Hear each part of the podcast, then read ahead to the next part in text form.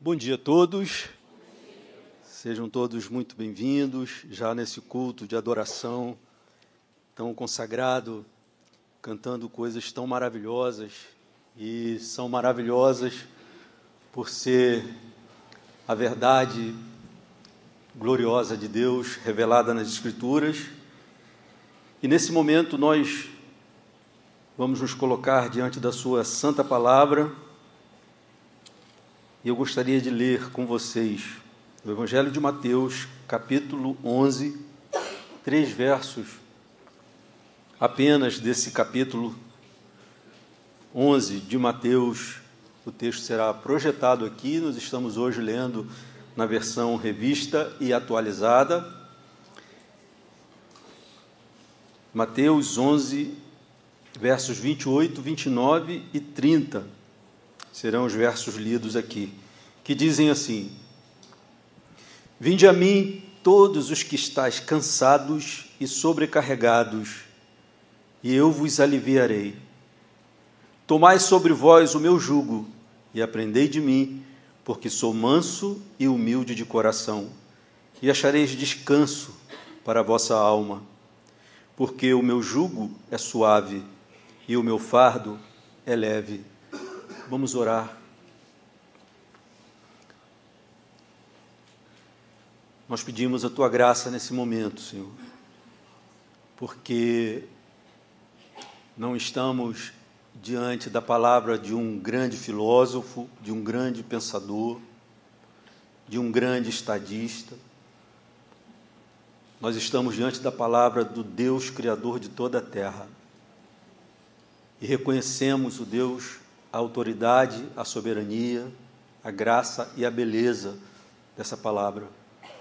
Mas reconhecemos também o quanto necessitamos de que o Senhor trabalhe em nossa alma, nos dando condições, ó oh Deus, de ouvirmos a tua palavra, entendermos a tua voz e termos a nossa alma fortalecida pela glória e pelo poder da tua palavra.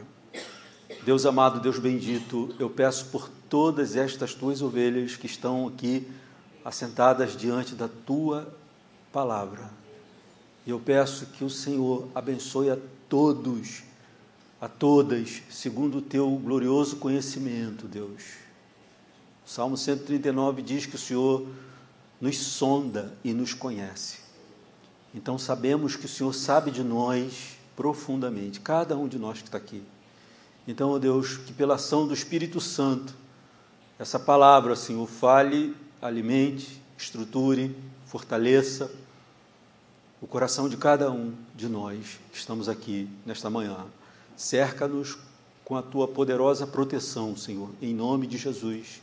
Que os nossos inimigos sejam lançados por terra, a começar pelos inimigos, os gigantes da alma, Senhor, os medos, as preocupações, as ansiedades, o oh Deus, joga por terra, porque nós queremos ouvir o som da tua voz. Em nome de Jesus nós oramos, para a glória do teu nome, que foi amplamente louvado aqui já nessa manhã. Em nome de Jesus. Amém. Amados, nos últimos tempos tem sido tema de grande preocupação algo que é chamado de cansaço existencial. E dentre os setores preocupados com esse fenômeno é, estão a psiquiatria, como ramo da medicina, a psicologia, as ciências humanas em suas pesquisas contemporâneas. E disso tudo tem resultado muita discussão, muita pesquisa, e obras como, por exemplo, um livro chamado A Sociedade do Cansaço, de Byung-Chul Han, um sul-coreano radicado na Alemanha e professor na Universidade de Berlim.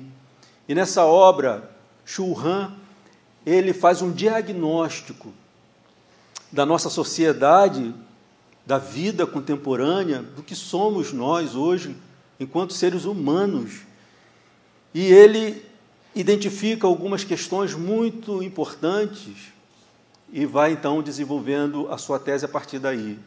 E uma coisa que ele identifica, que nós hoje somos marcados como uma sociedade do desempenho. Todo esforço é feito para o bom desempenho em todas as áreas da vida. E não há hoje somente uma cobrança externa, mas nós mesmos somos os nossos próprios gerentes, gestores, e que temos que nos esforçar para alcançarmos o bom desempenho em tudo. E ele diz que isso nos leva a uma espécie de esgotamento, que pouco é percebido, mas muito é sentido. É, pouco é analisado, mas muito é vivido desse esgotamento.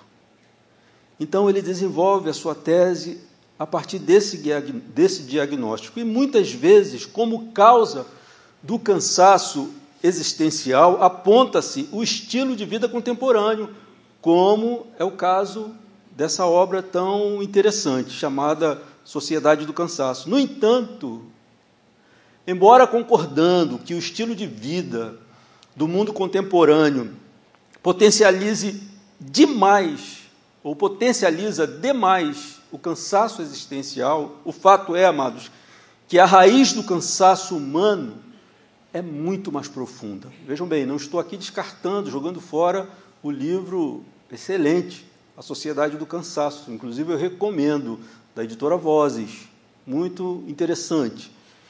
Mas o fato é que, embora concordando sim com essa tese de que a vida no mundo contemporâneo potencializa o, o cansaço existencial, o fato é que o cansaço humano tem uma raiz muito mais profunda. Vejamos bem, amados, o mundo não foi criado para o desenvolvimento? Claro que sim. Foi Deus que concedeu ao homem a capacidade de invenção, de criatividade ou de crescimento. Então não está aí o erro, não está aí o problema. A causa do cansaço existencial não é algo que esteja do lado de fora do ser humano mas é a combinação de algo que está fora com algo que está no interior do ser humano. Então, à luz disso, por que, que a vida cansa?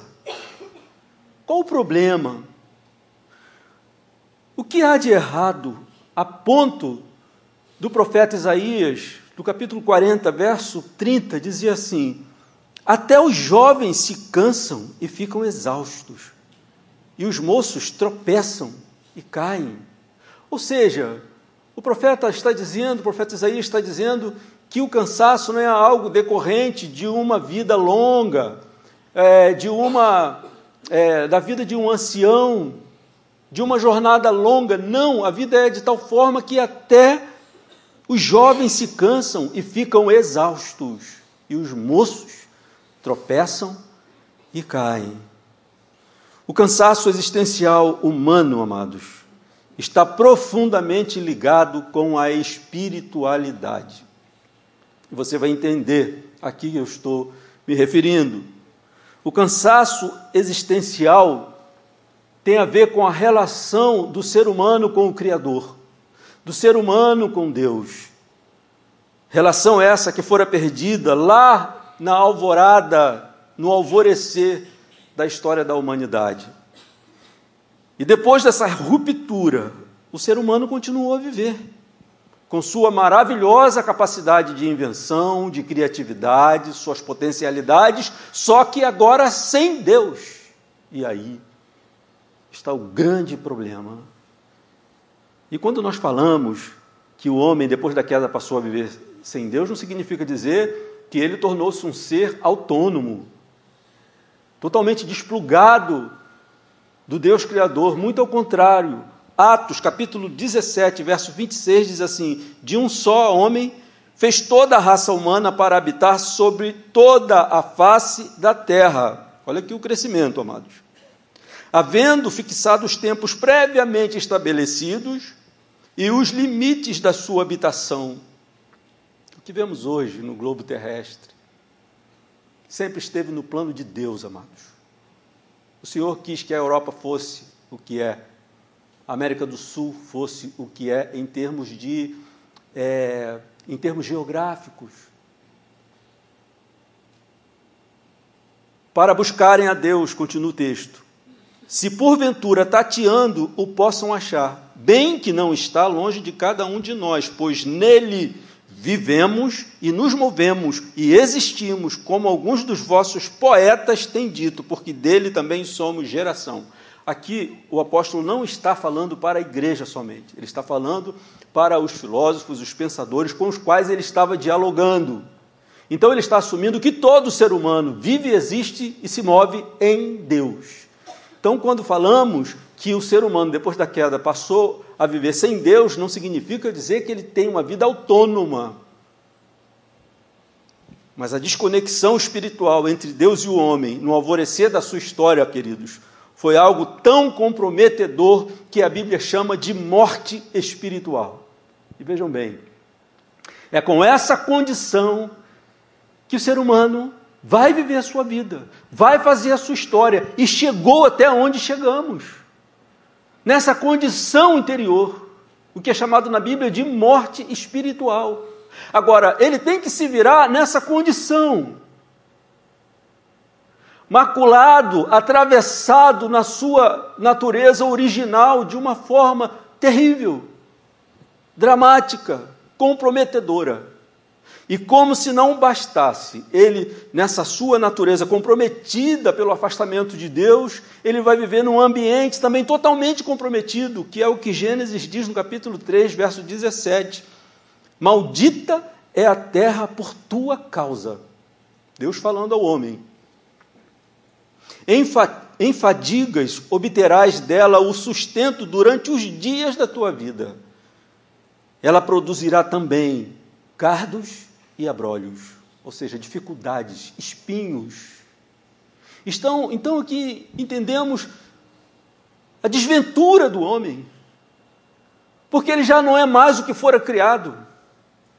Ele tornara-se totalmente antagônico, oposto àquilo para o que ele fora criado, desplugado de Deus, espiritualmente morto por causa disso e vivendo num ambiente do qual o Senhor diz essa terra está amaldiçoada por sua causa. E você vai viver nela com cansaço, com fadiga. Desde então, amados, a existência passou a ser um empreendimento profundamente exaustivo. Algo da ordem de um esgotamento que só é percebido de vez em quando. Sabe por quê, queridos? Porque também na sua desconexão com Deus, na sua ruptura da relação com Deus, o homem foi acometido por uma cegueira que o incapacita de perceber qual é a sua real condição. Olha, amados, é muita má notícia, na é verdade, queridos, mas é o que a Bíblia diz. Paulo, escrevendo aos Coríntios, na sua segunda carta, capítulo 4, verso 4, diz assim: nos quais o Deus deste século cegou o entendimento dos incrédulos. Então, a vida depois da queda passou a ser algo da ordem de um esgotamento, do qual se tem percepção de vez em quando por conta da cegueira e da incapacidade do ser humano de olhar e perceber qual é a sua real condição. E a vida sem Deus é esta vida que está aí, queridos. Esta vida que contemplamos. O homem alcança sucesso, mas nem todo reconhecimento basta. Alcança riqueza, mas nenhum acúmulo de bens o satisfaz. O homem desbravou muito do mundo que vive, mas continua com medo. O homem inventou muitos prazeres, mas continua insatisfeito. No manejo da ciência, o homem descobriu muitas coisas, mas ainda duvida da sua origem e desconhece o seu destino. Vejam, amados, que situação é essa? O que, que a existência impõe ao ser humano sem Deus? Criado para viver a glória da vida, Agora, o homem precisa se desgastar sem êxito na busca de sentido e significado para a sua existência. Tudo isso é cansativo. e na percepção de que tem que escapar de algo, ele tenta se salvar por si mesmo, no meio dessa sua vida. Romanos 1, 18 diz assim: A ira de Deus se revela do céu contra toda impiedade e perversão dos homens que detêm a verdade pela injustiça. É natural do ser humano caído colocar para baixo, tentar se livrar a verdade que está diante dos seus olhos por causa da injustiça que acometeu seu coração. E Paulo continua: Porquanto o que de Deus se pode conhecer é manifesto entre eles, os homens, porque Deus lhes manifestou Porquanto o que de Deus se pode conhecer é manifesto entre eles, porque Deus lhes manifestou. Porque os atributos invisíveis de Deus, assim o seu eterno poder, como também a sua própria divindade, claramente se reconhecem desde o princípio do mundo, sendo percebidos por meio das coisas que foram criadas. Tais homens, por isso, são indesculpáveis. Ou seja, amados, de novo olhando para a condição do homem. Desde que ele abre os olhos, ele se vê envolvido, pertencente a um universo que está o tempo todo é, revelando algo da soberania de Deus, da divindade de Deus, do poder de Deus para a sua alma. Mas o apóstolo diz que ele detém essa verdade pela injustiça do seu coração. Não há como escapar dessa estrutura, queridos, que faz parte da natureza humana. Não há como escapar. É certo que há uma abundância de declarações do tipo Deus não existe. Na verdade, muitas declarações semelhantes a essa. Deus não existe. Mas nenhuma delas consegue tirar do coração do homem a desconfiança da verdade da existência de Deus para que ele faça uma declaração como essa, ele precisa trilhar por algo que a Bíblia chama de insensatez, loucura. É o que o Salmo 14, verso 1 diz: Diz o insensato no seu coração, não a Deus. Então, tentar negar isso é cansativo. Tentar negar a existência de Deus é cansativo porque é uma luta contra a própria alma contra a própria natureza. Então isso é muito cansativo. Por outro lado, crer na possibilidade de haver Deus, de existir Deus, é desconfortável. Porque agora não é mais a luta do ser humano com a sua própria alma, com sua própria natureza, a partir da qual ele olha ao redor nesse universo inteiro e ele vê uma infinidade de obras que estão dizendo para ele sobre a divindade, o poder e a maravilha de Deus. Agora, se ele abre a possibilidade de crer na existência de Deus, ele tem um outro desafio muito desconfortável. Qual é? A luta agora é ser aceito por Deus. E por que será, amados, que a grande maioria das religiões humanas tem lá o seu sacrifício para aplacar a ira de Deus? Porque ele tem essa sensação de que Deus está sempre irado, em que, havendo Deus, ele não está satisfeito com a sua humanidade. E os judeus estavam vivendo também esse desvio, porque eles estavam tentando ser aceitos por Deus a partir da sua própria prática, da sua própria vida, do seu próprio esforço. Eles estavam querendo salvar-se a si mesmos diante de Deus. Então, amados, à luz de tudo isso, nós podemos dizer que há um cansaço inerente à vida sem Deus no mundo. É por isso que eu falei que, embora concordando com Shun Han, é, de que a vida contemporânea potencializa o cansaço existencial, a raiz do cansaço humano é muito mais profunda. Está no afastamento do homem do seu Criador.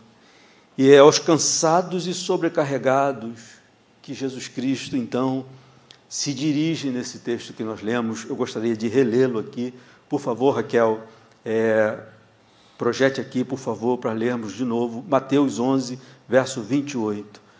Esse convite maravilhoso: Vinde a mim, todos os que estáis cansados e sobrecarregados, e eu vos aliviarei. Tomai sobre vós o meu jugo e aprendei de mim, porque sou manso e humilde de coração, e achareis descanso para a vossa alma, porque o meu jugo é suave e o meu fardo é leve. Amados, ouvir esse convite de Jesus Cristo soa como o convite mais balsâmico para a alma do ser humano, para a alma humana. O alívio para o cansaço e a sobrecarga existencial não está, amados, em nenhum sistema de regras e leis rígidas. O alívio para o cansaço e a sobrecarga existencial se encontra em uma pessoa. O que significa dizer que o alívio para o cansaço existencial é algo da ordem de um relacionamento com uma pessoa. Vinde a mim. Foi o que o Senhor disse. E aqui, amados, nós temos algo que é de exclusividade do cristianismo. O budismo, por exemplo, não exige, não existe esse relacionamento com o Buda, que já morreu, mas com suas filosofias, com seus pensamentos. A mesma coisa com o confucionismo. Não existe a exigência e a necessidade desse relacionamento com a pessoa de Confúcio, porque ele já morreu. É exclusivo do cristianismo, amados. Esse relacionamento com uma pessoa. E é por isso que Jesus se apresenta no meio da humanidade e diz: faz esse convite maravilhoso, vinde a mim, todos vocês que estão cansados e sobrecarregados, e eu aliviarei a todos vocês. E parece óbvio, amados. Agora entendendo, é óbvio. Porque o que tornou esta vida extremamente cansativa foi o rompimento da nossa relação com o Criador. E o único que pode fazer de fato esse convite é Jesus Cristo. E por quê? Porque Jesus pode dar esse alívio existencial. Um pouco antes dele fazer esse convite, no verso 25, ele diz assim: é, diz assim o texto: Por aquele tempo exclamou Jesus: Graças te dou, ó Pai, Senhor do céu e da terra, porque ocultastes essas coisas aos sábios e instruídos e as revelastes aos pequeninos. Verso 26 diz assim: Sim, ó Pai, porque assim foi do teu agrado. Tudo me foi entregue por meu Pai, disse Jesus. Ninguém conhece o Filho senão o Pai, e ninguém conhece o Pai, senão o Filho e aquele a quem o Filho quiser revelar. Aí ele faz esse convite: Vinde a mim, todos vocês que estão cansados e sobrecarregados. Sabe por quê? Só Ele pode dar esse alívio? Porque Ele é Deus. Sempre que lemos na Escritura essa relação meu Pai, o Filho, ele está se referindo à Santíssima Trindade, essa existência misteriosa e gloriosa de Deus, Pai, Filho e Espírito Santo porque Ele é Deus. Ele pode nos dar alívio. Porque foi justamente esse rompimento com Deus que fez com que a vida se tornasse extremamente exaustiva.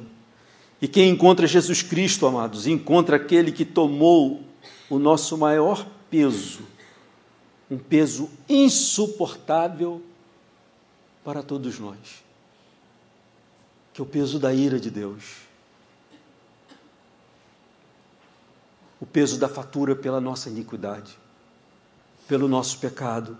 Isaías 53, 4, ele vai falar, é uma profecia sobre Jesus Cristo vindo e oferecendo alívio para as suas ovelhas. Verso 4, é, gostaria que Raquel projetasse aqui, por favor. Isaías 53, 4 diz assim: Certamente Ele tomou sobre si as nossas enfermidades, doença, do pecado, amados. E as nossas dores levou sobre si. E nós o reputávamos por aflito, ferido de Deus e oprimido. Verso 5. Mas ele foi traspassado pelas nossas transgressões e moído pelas nossas iniquidades. O castigo que nos traz a paz estava sobre ele, e pelas suas pisaduras fomos sarados. Verso 6. Todos nós andávamos desgarrados como ovelhas, cada um se desviava pelo caminho, mas o Senhor fez cair sobre ele a iniquidade de todos nós. Verso 8, metade do verso 8 diz assim: Por causa da transgressão do meu povo foi ele ferido. E por fim, verso 11: Ele verá o fruto do seu penoso trabalho, de sua alma, e ficará satisfeito. O meu servo, o justo, com o seu conhecimento justificará muitos, porque as iniquidades deles levará sobre si. É por isso que Jesus está dizendo aqui, diante daqueles judeus cansados daquelas leis rígidas, daquele sistema de regras, dizendo: Vinde a mim. Vocês estão cansados de tentarem salvarem-se a si mesmos. Eu vou dar alívio a vocês. Eu vos aliviarei. Ele estava indo para a cruz, amados, para cumprir exatamente o que Isaías tinha dito aqui, lá no passado. E cada homem, cada mulher, todos têm sobre seus ombros o custo do seu próprio pecado até que se encontre com o Salvador. Porque somente ali ele receberá o alívio da sua carga. É somente em Jesus Cristo que o homem consegue se livrar desse cansaço existencial, que não tem a ver com o seu patrão, não tem a ver talvez com o seu casamento. Se você não tivesse essa raiz desse cansaço existencial, é bem possível que você suportasse muito mais os desafios desse mundo. Mas aí o que você tem são, são capas que se sobrepõem sobre aquela raiz profunda que nos marcou lá na alvorada da história. E aí a gente vai vivendo, vivendo mais cansaço, mais cansaço, mais cansaço até que chega o ponto em que a vida para alguns se torna insuportável.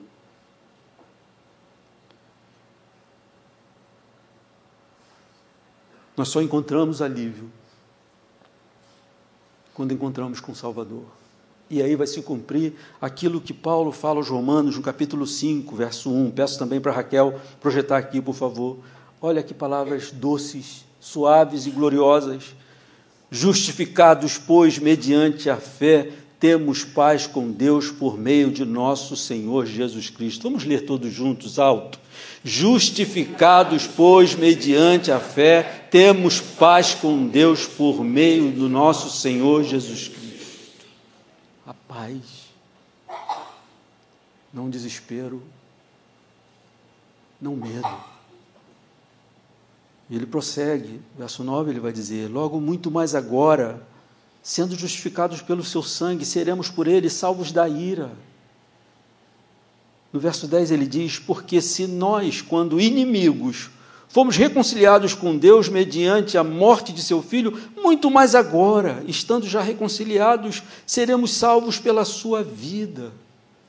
Então, queridos, o, o cristianismo não, não pode se tornar de jeito nenhum um sistema rígido de leis e regras duras. É o relacionamento com o Salvador que nos garante isso.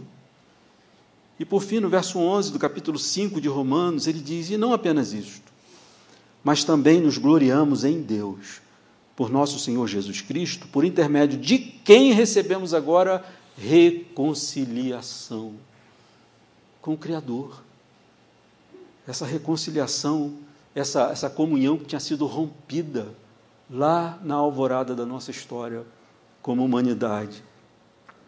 Jesus, então, é o único que pode dizer: Venham a mim, vocês que estão cansados, sobrecarregados, que eu aliviarei todos vocês. E ele continua no verso 29, ele diz assim: Tomai sobre vós o meu jugo e aprendei de mim, porque sou manso e humilde de coração, e achareis descanso para a vossa alma. Essa aqui era uma resposta aos religiosos que estavam impondo sobre os judeus um jugo que é aquela aquela ferramenta, aquele instrumento que é colocado sobre os ombros de um homem ou de um animal para que ele equilibre uma carga desse lado, de outro, para que ele consiga carregar e ir, ir adiante. E, e os religiosos judeus estavam impondo essa carga pesada. Então Jesus diz: Tomai sobre vós o meu jugo e aprendei de mim, ou seja, se instruam acerca da minha pessoa,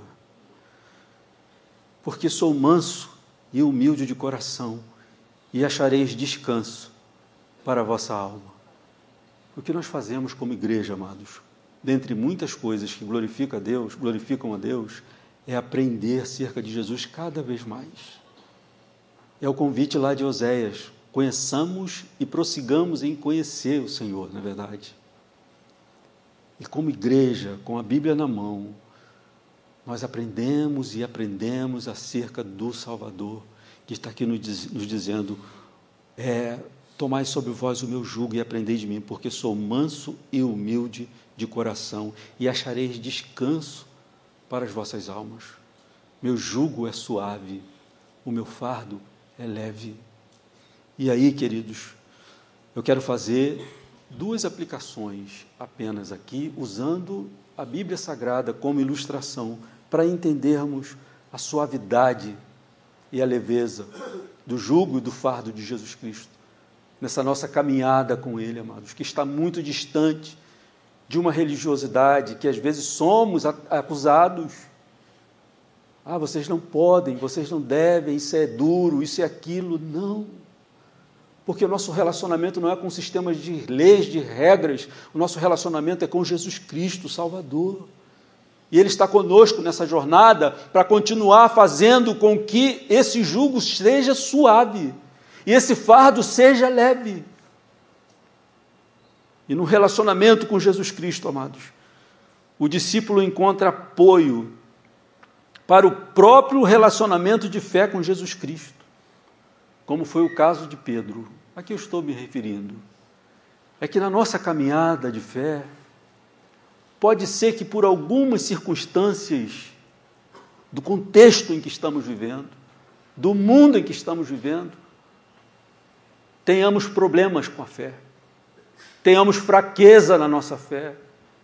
E qualquer sistema de regras religiosas e leis religiosas vai nos cobrar duramente, porque tem que se andar assim. É na fé. E é cruel ver alguém atravessando, às vezes, uma crise de fé fruto de uma circunstância insuportável, ainda ter que ouvir o religioso, a religiosa dizendo assim: cadê a sua fé? Isso é um jugo pesado.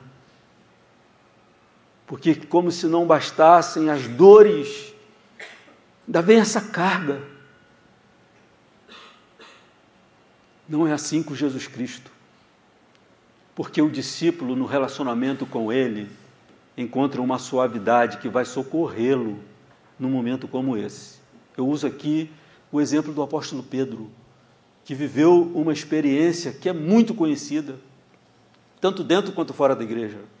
Ele estava com seus amigos no barco, atravessando um, o lago, o mar, e Jesus tinha ficado da outra banda, e formou-se uma tempestade perigosa, um vento muito forte, contrário ao barco e as ondas começaram a ameaçar a vida daqueles homens, ficaram com medo, e a Bíblia diz que no meio da madrugada, Jesus vai ao encontro deles, andando sobre as ondas, sobre as águas. E quando aqueles pescadores experientes observam aquela cena, eles sentem um pavor, medo, e acreditam ser algo da ordem de um fantasma, algo mais perigoso do que a tempestade.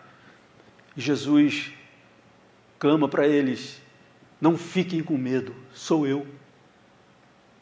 E Pedro então diz: Se és tu mesmo, me faça ir sobre as águas até o Senhor. E Jesus diz: Vem. O convite para andar na direção de Jesus. Pedro vai. E a Bíblia diz que Pedro começa a caminhar na direção de Jesus. Mas Pedro diz o texto, que começa a prestar atenção nas ondas, no vento, e começa a ter medo. E nisso que ele tem medo, ele começa a afundar. Quando a mão de Jesus o surpreende, o ergue e diz: Por que, que você duvidou, homem de pequena fé? E eles ficaram extasiados e dizendo verdadeiramente: Esse é o Filho de Deus. O que, que isso nos ensina, amados? Quando nós encontramos com Jesus no meio da nossa existência, ele diz: Vem, está aqui dizendo: Vinde a mim, vinde a mim, na minha direção. E nós vamos. Passamos pelo batismo para irmos na direção dele. Tomamos a ceia, esse sacramento que nos fortalece nessa comunhão.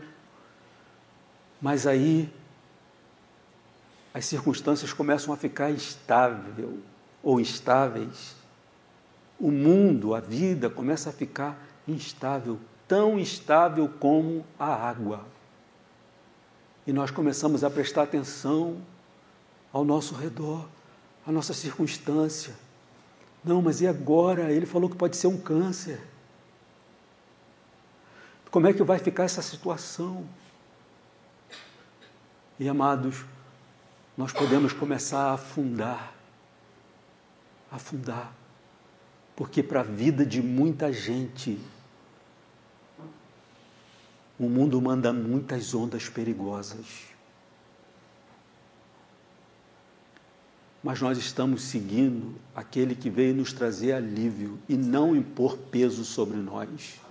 E quando a nossa fé entrar em crise, Ele é poderoso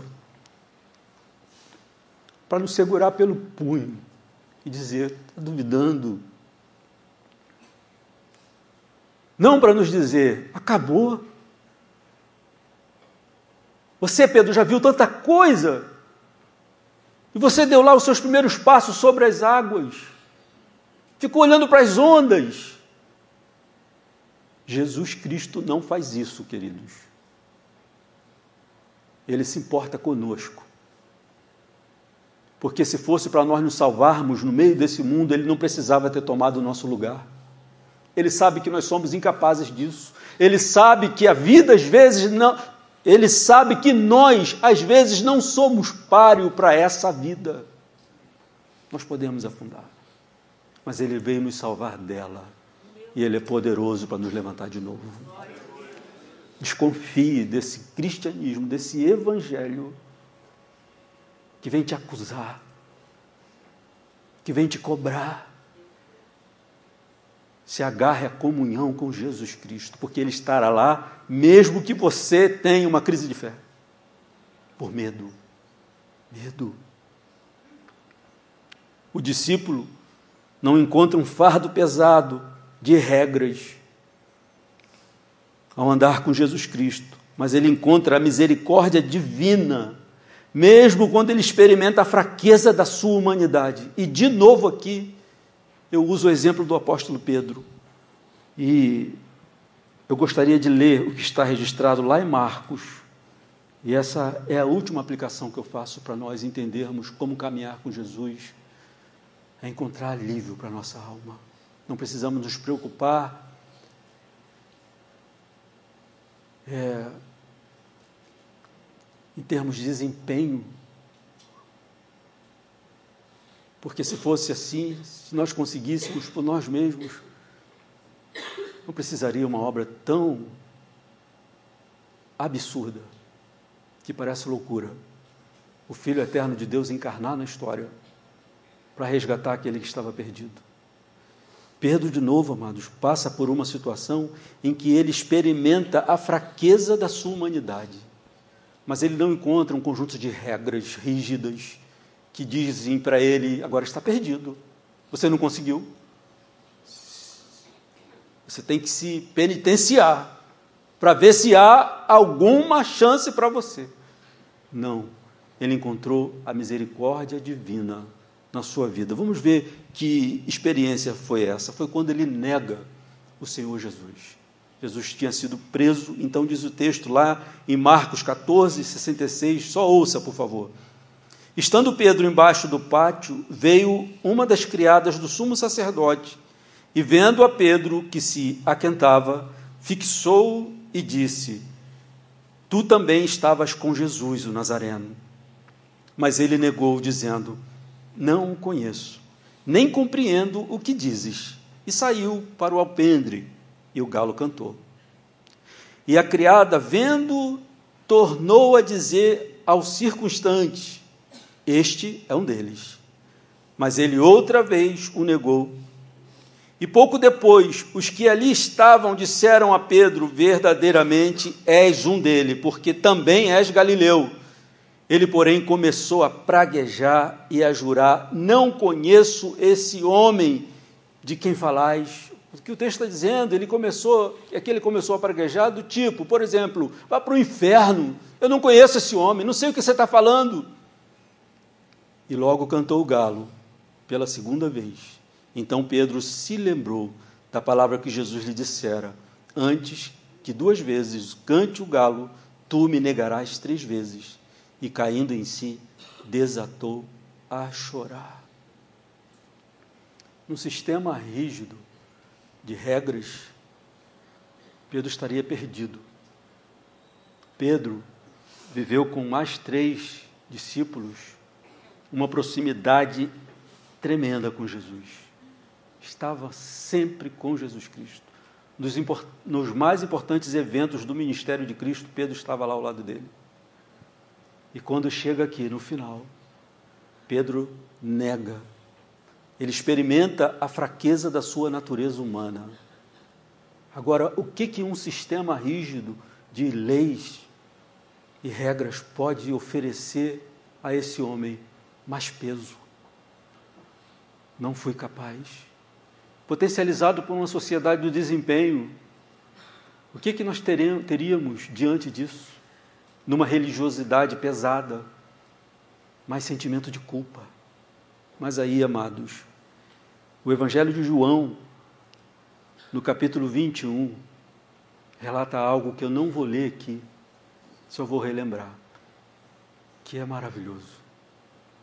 Depois de ressuscitado, você imagine o que, que Pedro não viveu aqueles dias texto diz, aqui está dizendo em Marcos, que foi escrito por Marcos, mas ditado por Pedro. E ele não se constrange em dizer que ele desatou a chorar. Vejam bem, amados, o que, que não foi para esse homem conviver com essa realidade, a constatação do quanto ele é fraco, era fraco em sua natureza humana, e vendo Jesus sendo crucificado, morto e ressuscitado ao terceiro dia. Isso, por mais que tenha trazido glória, pode ter também aumentado o constrangimento. Por que, que eu não assumi que Ele é Jesus, o Filho de Deus? Mas Pedro foi ficando por ali e aquela coisa estava lá. E João, capítulo 21, diz que pela terceira vez que Jesus apareceu aos seus discípulos, eles estavam em número de sete pescando. O próprio Pedro tinha dito: Vou pescar. Todos eles foram pescar com Pedro. E o texto diz que de manhã cedo estava Jesus na praia. E Jesus grita para eles: Filhos, vocês têm alguma coisa para a gente comer? Não. Joga a rede, então vocês vão pegar peixe. Eles pegaram muitos, muitos peixes e João vira-se para Pedro e diz: É o Senhor. Pedro se joga na água, sai na direção de Jesus e chega lá, tem peixe sobre brasa já, e eles comeram. Pedro traz mais peixes, fizeram ali a refeição. E depois Jesus Cristo chama Pedro para conversar. Sabe por quê, amados? Que Jesus Cristo chama Pedro para conversar? Porque o próprio Jesus disse assim: todo aquele que o Pai me der, esse virá a mim. Ou seja, quando eu chamar, ele virá. E todo aquele que vem a mim, de modo nenhum será lançado fora. Estava Pedro lá, com seu coração constrangido, e Jesus ao lado dele. E Jesus vira-se para ele e pergunta: Pedro, você me ama? Pedro diz: Senhor, tu sabes todas as coisas. Te amo. Segunda vez, Pedro, assim, Jesus diz para ele: Pastorei os meus cordeiros. Essa é a coisa mais bela, amados. Numa empresa, nos dias de hoje, numa religiosidade também marcada por regras, Pedro seria descartado, imprestável. Mas Jesus está dando para ele o que era mais precioso para ele mesmo, para o próprio Jesus, as suas ovelhas. Você me ama, Pedro? Pastorei as minhas ovelhas. Segunda vez ele pergunta: Pedro, você me ama? Pedro diz: Sim, Senhor, sabes todas as coisas, eu te amo. Pastorei os meus, apacento os meus cordeiros. E a terceira vez Jesus pergunta para ele: Pedro, você me ama? E o texto diz que Pedro se entristece e diz: Senhor, tu sabes tudo, tu sabes que eu te amo. E o Senhor de novo apacenta as minhas ovelhas, as minhas ovelhas. Amados, isso nos ensina que o Salvador é manso e humilde, suave. E quando as suas ovelhas experimentam a fraqueza da sua humanidade, ele não desiste delas, porque ele veio nos resgatar justamente da nossa fraqueza. A religiosidade rígida ignora a fraqueza humana, porque acha que o homem é capaz de se salvar. Somos capazes de construir impérios, amados. Somos capazes de construir empresas, de meter inveja. Mas não somos capazes de nos salvar. Somos capazes de ir à lua. Somos capazes de passear pelo espaço. Mas não somos capazes de nos salvar. Fomos capazes de chegarmos aqui como humanidade mas a salvação pertence a Deus, só Ele pode nos salvar.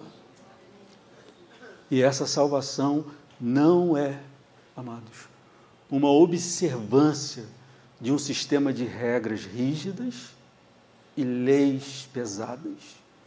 Essa salvação se dá num relacionamento. Vinde a mim, todos vocês que estão cansados e sobrecarregados, e eu vos aliviarei. E o discípulo, por fim, tem uma esperança viva para toda a eternidade com Cristo. Quando ele estava para encerrar seu ministério, ele diz lá em João 14,16: Eu rogarei ao Pai, e ele vos dará outro consolador, a fim de que esteja para sempre com vocês. É o Espírito Santo a partir do qual você tem comunhão com Jesus Cristo, com Deus. E isso é para sempre, amados. Não há o que temer mais. Mas se a vida ficar dura e com medo da vida eu perder a fé, Ele estará lá para te pegar pela mão e te levantar. E se eu experimentar o auge da minha fraqueza na minha natureza humana e negar o próprio Deus, Ele dirá para você: comece de novo. Foi o que ele escreveu para uma das igrejas lá no livro de Apocalipse, que estava sendo o que não era para ser, e ele diz: lembre-se de onde caíste, das primeiras obras. Volta à prática das primeiras obras. Recomece. Vá de novo. Imaginem, amados, se Jesus Cristo tivesse desistido de Pedro. Ele não desistiu por causa da capacidade de Pedro. Ele não desistiu por seu amor por Pedro. Ele não desiste de você pelo nome que você tem. Ele não desiste de você pelo amor que ele tem a você. E tudo isso, amados, só pede de nós relacionamento com Ele, vida de comunhão, oração. Aprendei de mim, a Bíblia está na tua mão. Lendo a Bíblia, você percebe a sua comunhão com Ele. Tomemos cuidado, amados, para não ficarmos com os cultos com os mandamentos e distante do relacionamento com Ele. Porque isso é transformar algo tão glorioso em um sistema de regras, em religiosidade vazia. O que nos salva de fato, amados, é o nosso relacionamento com Jesus Cristo, com o Senhor da glória. Que Ele fortaleça cada um de vocês. Porque a vida vai continuar, está continuando neste mundo. Nós não estamos no novo céu e nova terra ainda, manos. É neste mundo caído. Eu costumo dizer o seguinte: todos os dias, quando nos levantamos, a nossa natureza caída também se levanta conosco. Mas com Cristo nós podemos viver segundo o homem interior que foi renovado nele e fortalecido pelo Espírito Santo. E se acontecer, como aconteceu com Pedro, tenha certeza, não desista do relacionamento, que ele vai tratar disso com você. Não para dizer, está perdido, mas para dizer, eu não desisto de você. Vamos ficar de pé, vamos orar.